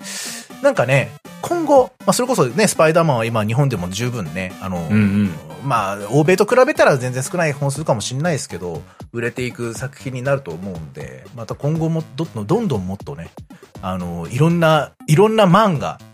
あの、さゲーム作品になってほしいですね。いろんな漫画ね、スーパーマンあーもそういうことだしね。えー、アクアマンでもいいですし、ヒーローたちがね。そうそうそうそうそうそう。まあでもなんかその、ダンさんの今の話聞いてるとな、なんか映画とかコミックスとかまあ、そういった部分に波及していくのもそうだと思うんだけども、うん。すごくね、あのー極端な物言いかもしれないけども、はい。ゲームもそうだよなと思うというか、そうなっていくべきだよなとは思って、うんうん。それこそあのーリメイク発表されたメタルギアソリッドデルタとかあーまあ、まさしくそういう話だな。も、ちょ、ちょっと、 あのーもちろん角は立つかもしれないけども、そういう目線で見てもいいよなとは思うんだよいね。や確かにね、その、いやー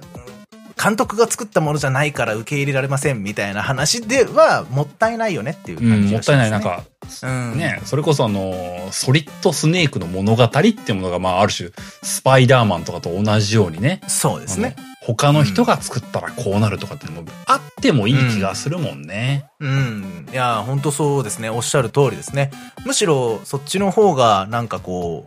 う、ね、まあ実際、小島監督がどう思われてるかは、まあ僕らはただ想像するしかできないですけど、うんうん。でも、やっぱ生み出した本人からすると、やっぱこう、単純にそのキャラクターとか作品群たちが、こう、末永く愛されていくっていうことの方がいいとは、僕はまあ思ってるんじゃないかなと思うんで、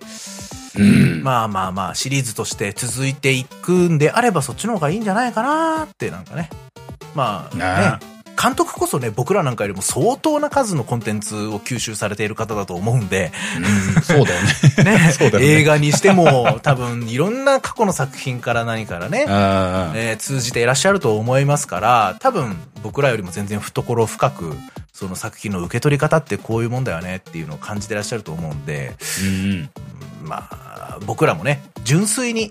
なんか、あリメイクだって、新作だって、こう、ね、楽しめるような心持ちでいたいですね。そうだね。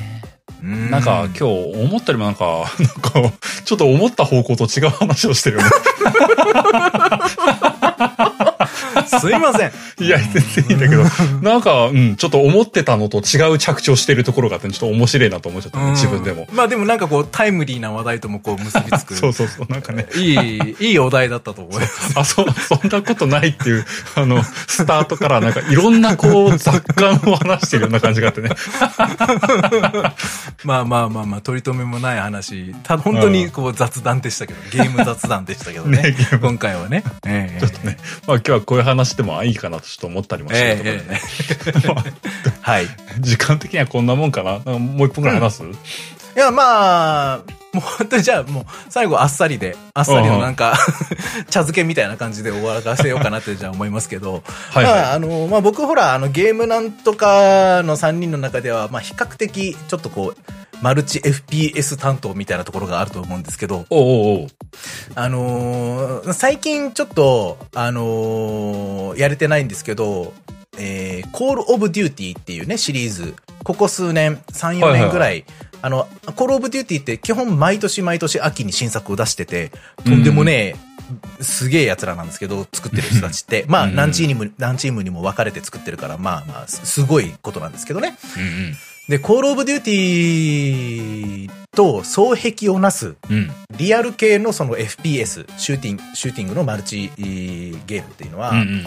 オンラインマルチっていうのが、まあ、バトルフィールドっていうシリーズがあるんですよ。はいはいはまあ、あんまりプレイしたことない人でも、なんとなくこう名前は聞いたことあるかなっていうのはあるかと思います。でい。うん、うん。うんバトルフィールドと、じゃあ、コールオブデューティーって、まあ、いわゆるこう、実際に現実に存在する銃をモデルにして、こう作られていて、まあ、例えば、うんその、実際に存在するっぽい特殊部隊の人たちの話とか、まあ、話自体は創作なんですけど、でも、例えば、まあ、実際に起きてる戦争の話とか、まあ、うん未来の話とかも一時期シリーズではやってたりとかしたんで、そこは完全創作だと思うんですけど、でも第二次世界大戦とかね、第一次世界大戦とか、そういう時代背景を設定にして、何軍対何軍のどこどこ作戦の何々戦のうん何々隊のをシシミュレートできる作戦のをプレイできますみたいな話とかね。そうへーいうものが、まあ、あの、バトルフィールドにも、まあ、COD にもあって、で、まあ、どちらかというと COD の方は、こう、より、こう、e スポーツ感が強いんですよ。コールオブデューティが e スポーツ感が強い。そうそうそうそう。うんコールオブデューティの方がね。うんうんで、バトルフィールドの方がより、こう、戦争感を味わえるほう、ほうほうほう。と思って。戦 e ス争ポ感。ーツ感ではないんですよね。ほでう、はあはあまあ、それは何によってそれが言えるかっていうと、うん。えー規模によって言えるんですよね。その、はあ。ステージの規模。そしなるほてどなるほど参加人数の規模。おおなるほど。はい。で、コールオブデューティーは、ここ数年発売されてるものであれば、それこそ数十人対数十人で、フィールドもめっちゃ広いみたいなのが遊べるんですけど、うんうんうん。だから、どちらかというと、こう、バトルフィールドっぽさ、あーみたいなものも、その、モードとしてこう取り込んでるんですけど、うんうん。その、コールオブデューティーのマップとかでこう選べる一番大きいマップの3倍ぐらいあるんですよ、バトルフィール3ド倍ぐらいってそう。 そう。めちゃくちゃ広いんですよ。だから、あの、はあコールオブデューティーって、よーい、スタートって言ったら、まあ、基本、例えば、あの、5対5とか6対6みたいな感じとか、もしくは2対2とかっていうようなぐらいの、本当に狭い、あの、マップの中で、うこんうんうう、ん何回も何回も死にながら、また、リポップして、こう、どんどんどんどん、あはあの、はあはあはあ。うんうん。何回も戦っていって、先に何キルした方のチームが勝ちみたいな、まあ、いわゆるこう、お互いにとにかく殺し合うみたいな、何回も何回もこう死んでも復活してみたいなルールっていうのが、まあ一応基本あって、うん。で、いろんなこうモードが、ルールがどんどん変わっていくモード、そのエリアをこう確保するモードとか、その爆弾を処理するモードみたいなのとかこうあって、でも少人数、基本的には数人対数人で、狭いマップでやっていくんで、うんその反応速度とか、ルート、ルートというかその、相手のスピードをこっちが上回るみたいな、そういう、そのうーん、プレイの仕方なんですよね。うんうんだけど、マップがめちゃくちゃ広くて、うんうん。うん何十人対何十人、場合によっては100人対100人みたいな感じで、こおうーわ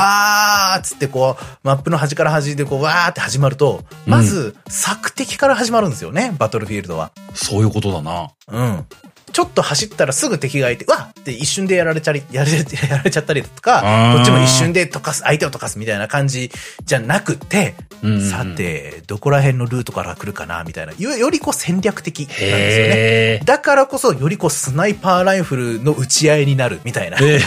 お互い建物の中にこう、こもり合ったりとはか、いは高いいはいところで意表をついたようなところにいて、で、実際にそこにも行けるし、うんで、うんうんえーマップが広いからこそ、乗り物が充実してるのがバトルフィールドなんですね。はあ。ヘリとかも普通にもちろん、まあ使えるし、あの、うんコールオブデューティーでも最近は使える部分もあったりとかするんですけど、ヘリに乗ったりだとか、もちろん車にも乗ったりだとか、いろんなこう、こう乗り物が充実しててうん、うんで、当然ヘリでババババババとかやってたら、こう、歩兵のライフルマンなんかたまったもんじゃないじゃないですか。うん。まあまあ、それはそそうだ。れに対して対抗する手段として、あの、車に、あの、C4 を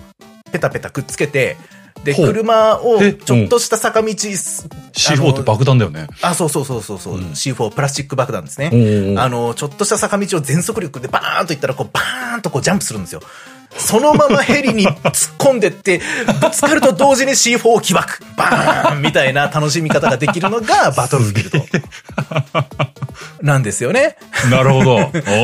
ーで、これでなんとなくこう、同じ、こう、現実っぽい、よりリアルな FPS で、あの、オンラインマルチえーっていうので、同じように見えるかもしれないですけど、楽しみ方が全然違うんで、そうだ COD 派、要するにコールオブデューティー派とバトルフィールド派って、結構しっかり分かれてるんですよ。へえ、なるほど。確かに好みは分かれるだろうね。確かそにうね。。で、バ、えーババトルフィールドに関しては、あの、3、4年に1本ぐらい新作が出るっていうペースうんで、うんうんコールオブデューティー、デューティーは先ほど言ったように、毎年出してるっていう感じなのでうーん、その、まあ、なんていうか、こう、次の作品に対する期待感みたいなものも、ちょっと全然こう、モチベーションというか、熱量とかも、お互いこう違うみたいな。まあ確かに。今回の数年に一回 COD は僕は、はちょっと、あの、やめとくわ。前のやつで十分楽しいし、みたいなね。ここい、こっから1年も前のやつで楽しもう、みたいな感じになったりとかするんですよね。COD ファンは。はだけどバトルフィールドファンは、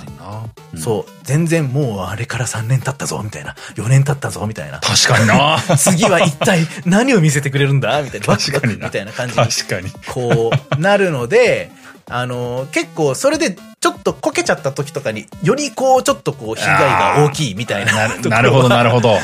で、規模が大きいオンラインマルチだからこそ、起き、うんやっぱバグも起きやすいし、いいろんなこう、不具合とかも起きやすくなっちゃうんですよね、どうしても。はいはいはい。マップが広ければ読み込みも多いですからね。人人数が多ければ読み込みも多い。で、そりゃねこうね、こう位置がずれたりだとかいろんなこう不具合がある中で、そのバグのせいで自分が殺されちゃったりとかしたら、まあね、ファンからするとちょっとしんどいんですよ。そうだよね。うんだから、そ、そこら辺のこうちょっと熱量の違いとかが、まああったりするんですけど、別に僕はバトルフィールドが嫌いってわけじゃないんです。うんうんうん。じゃあなんで僕は今までバトルフィールドをやってこなかったのか。やりたいなーって思う部分もあるんですよ。思う部分もあるんだけど、うん。あの、僕 COD、要するにコールオブデューティーの中でも最近はバトルフィールドっぽい広めのマップが採用され始めましたよって今ね、言いました。うんうん。それほとんどやらないんですよ。ほうほうほう。なんでかっていうと、うん。寂しいんですよね、逆に人数。寂しい。そう。チーム感がないんですよ。あマあ、ップのなる広いところで、至るところで乱戦が起きてるんです。ほど。はわーっと乱戦が起きてて、あ。ああ。そ、の、自分が死んだら、スポーンする場所が、まあ、いくつかあるんですけど、どれこからスポーンするかっていうのをこう選んで、うんわーっつって、まあ、そこからスポーンして、またこう、わーって走っていって、敵がいるところまで頑張って走っていってると思ったら、遠くから敵からスナイプされて、ちょっと死んじゃうみたい な。ああ、どうすればいいんだ、みたいな感じに。はいはいはいはいはいで、敵がどこにいるかもよくわかんないし、で気がついたらなんか味方はもっと前線を押し上げてるからもっと僕は走んないといけないし、みたいな。はーって言って、走ってる時間の方が長いみたいな気持ちになっちゃうんですよね。はいはいは だけど少人数で狭いマップだったら、その、敵も何度も殺されたりとかしてると、絶対こいつは一回殺してやるみたいな気持ちになったりとかして、い。こうん。うんうんうう、ん。わかりやすい目標みたいなのが目の前にあったりとかするし、なるほどね。こう、役割が明確なんですよね。その、5人とか6人とかしかいなければ、あ、あんたたちがそっちにいるんだったら、俺はこっちから回っていくわ、と確かかに。なるほど。そのあ、あそこ押し上げてるから、敵は多分こっち側に寄ってくるぞ、その裏をついてやろう、みたいなのが、すっごいわかりやすいんで、はいはいはい。その、そっちの方が楽しいんですよね。なんかこう、よりこう、共闘感が出てるというか、なんか変な友情みたいなのもこう、ちょっと生まれたりとかしてね。うーん。やっぱそれはすごくその、それが強いんですけど、なんかこう、大勢の中にいると、すごく僕が孤独な感じがしてきちゃって、ではあ。それ、それって、辛いんですよね、僕。あのー、なるほどな例えばこういうふうにね、あの、 ポッドキャストとかで、うんはい、どうぞ、ダンさん喋ってくださいみたいな場を用意していただいてたら、こんだけね、ぐだーだだーだね、くだらないことを喋り続けることができますけど、うん 例えば、同窓会とか、なんかこう、大勢の人が一緒にこう、い集まる。うんうんで、うんそこまでのなんかこう、なんかこう、知り合いと呼べるかどうかも怪しいみたいな感じのそう人たちの、がわーっといる中では、もうシューンってなっちゃうんですよ、僕。本当に。シューンってなっちゃうんですよね。だから、こう、まあなかなかイメージしづらいでしょうけど、聞いてる方はね、もうなかなかの人見知りなんですよ、僕は。確かにね、あのこの番組聞いてる人からそうそうししがたいものがあるよね。 うんでも、1対1とか、で少人数とかだったら、比較的こう個性は出せる自信があるんですけど、それとかステージをちゃんと用意してくれてる。ここで自由に喋っていいんだっていうことが許されてるはいは場い。所だったら、なんかそれなりにあ持ち味は出せるんだけど、うんうん うんはい、皆さん注目僕が来ましたよみたいなことはできないんです。なるほどね。それをね、すごく感じちゃうんですよ。バトルフィールドやってると。まあまあ言いたいことはわかる。なるほどな。なんか、もう、な私は何にもできない無力な人間ですみたいな感じをすっごく感じちゃうので、まあそういった意味では、あの、仲間内で徒党を組んで遊べば、遊べればきっと楽しいんだろうね。ああ、まあもうもちろん、そう、そうなんですよ。自分たちで一舞台作っちゃうぐらいの人数とかね。そうだよね。うん。まあもちろんそれもできますからね、バトルフィールドでね。うん、そういうのは楽しい。もしくはもう本当友達2、3人と一緒に、よーし、じゃあ今度はあそこの高い位置に登って一緒にスナイプ、スナイプしようぜとかね。はいはいはい。 なんかそういうことができたら全然孤独じゃないんですけど。うんうん。うんうん。いかんせんなかなかね、まあ、そう、こう、都合のいいお友達はいないということでね。なるほどな。えーでも、面白いね。結構その、バトルフィールドはバトルフィールドでっていう、そのゲーム、うんゲーム性っていうのかな。うん、まあまあゲーム性で違すよ。いがあるんだね。ち。全然違いますね。うん。そうなのね。まあまあ、そういうことで僕はバトルフィールドをやりたいと思いつつも、今までちょっと手を出してこなかったよっていう、まあそういうお話でした。なるほどな。はい。知らない世界があるもんだ。はい。 まあそんなところですかね。はい。いや、なんか、 僕あの、む昔からな、昔からとは言わないな。でも、あの、大規模マルチとかちょっと触ってみたいっていう気持ちありながらずーっと敬遠してるのも思い出しちゃったな。うん、まあわかる。うんなんか、うん、やってみたいんだけども、どうせ活躍できねえしなーって思いながいやら、わかるわか買るわずにいるみたいなね。ガンダムゲーとかでもそういうのはありましたよね、確かね。あ、そう、なんかうね、んあの、もうサービス終わっちゃったけどね、100、100だったかな何十対何十のガンダムゲートがあったんだよな。ねうん。でも、まあもちろんとあ、それをね、なんか無料分でちょっとだけ遊んだとか経験あんだけどもね、うん。まあ当然といえば当然ですけど、安っちいジムとか当てられてもね、勝てねえんですよね。うん。そ、 それなりの戦力になるまでのところまでやり、やり込むメンタルがなかったというかね、うん。うん。なかなかね、そこうですよね。う、オンラインマルチ系だとね、あの、うん。あ、楽しめないから早期に離脱しちゃったもあるよね。確かにな。いやでも、大規模でやる方が、責任が重くなくて気が楽っていう意見が結構多いですよ。あの、バトルフィールドをやってる人たちのなんかこう確意かに見を聞くあー。と。そうだねそれは確かにそうだなって思うそうだね。うん。死んでも大した話じゃないっていうのはあるよね。うん確かにね。なんか勝手に一人でなんかこう変な行動してても、そんなに迷惑かけないみたいな確かにね、まあでもなんか、うん逆になんかリアルな戦場っぽいな、なんか確かにな。統 いや率リアルな戦が場で一人で勝手に行動してたら味方から殺されますよ、そんなの 取れてる。えまあ、でもな、そうか。あーいろんな話があるもんだな。えはい。まあまあでも時間的にはこんなもんですかね。はい。まあ、途中も話した通りね、今日はなんか不思議な、 不思議な話になったね、なんかね。そうですね。うん。まあでも、 まあ趣旨というかね、聞いてる皆さん的にも遊びたいと思ったことはありながらも遊んでこなかったゲームっていうのはまあまああるんじゃないかなとも思いますのでうね。ん。まあ今日僕らが話したものと一致するかはさておきね。うん。まあ僕はこういうのを遊びたいと思っていたけども、未だに手が出てませんみたいなものがあればね。まあ、うんいつも通りお便りだったり、まあツイッターだったりとかでね、教えていただいただければなと思いますよ。はい。まあそんなわけで最後エンディング入っていこうかと思います。はーい。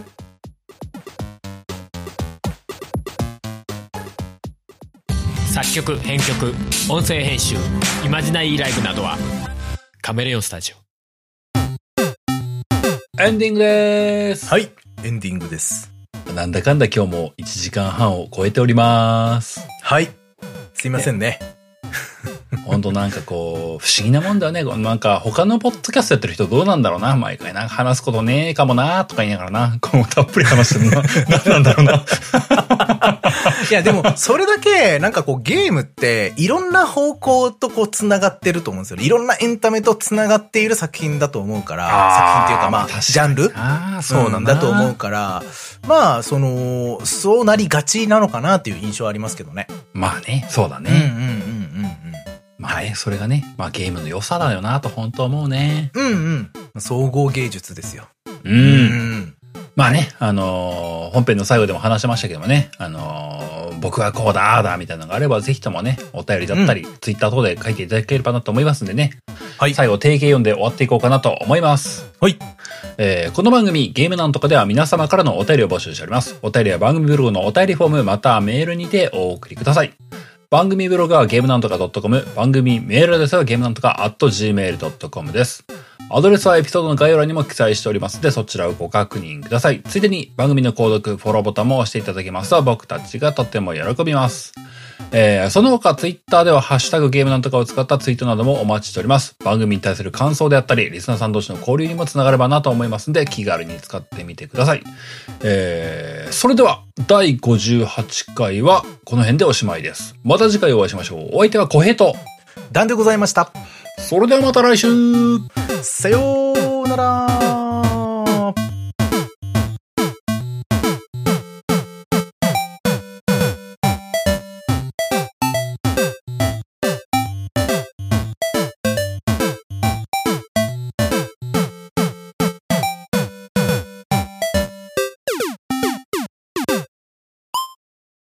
ポッドキャストやりたいと思い立ったら「ポッドキャスト制作指南所」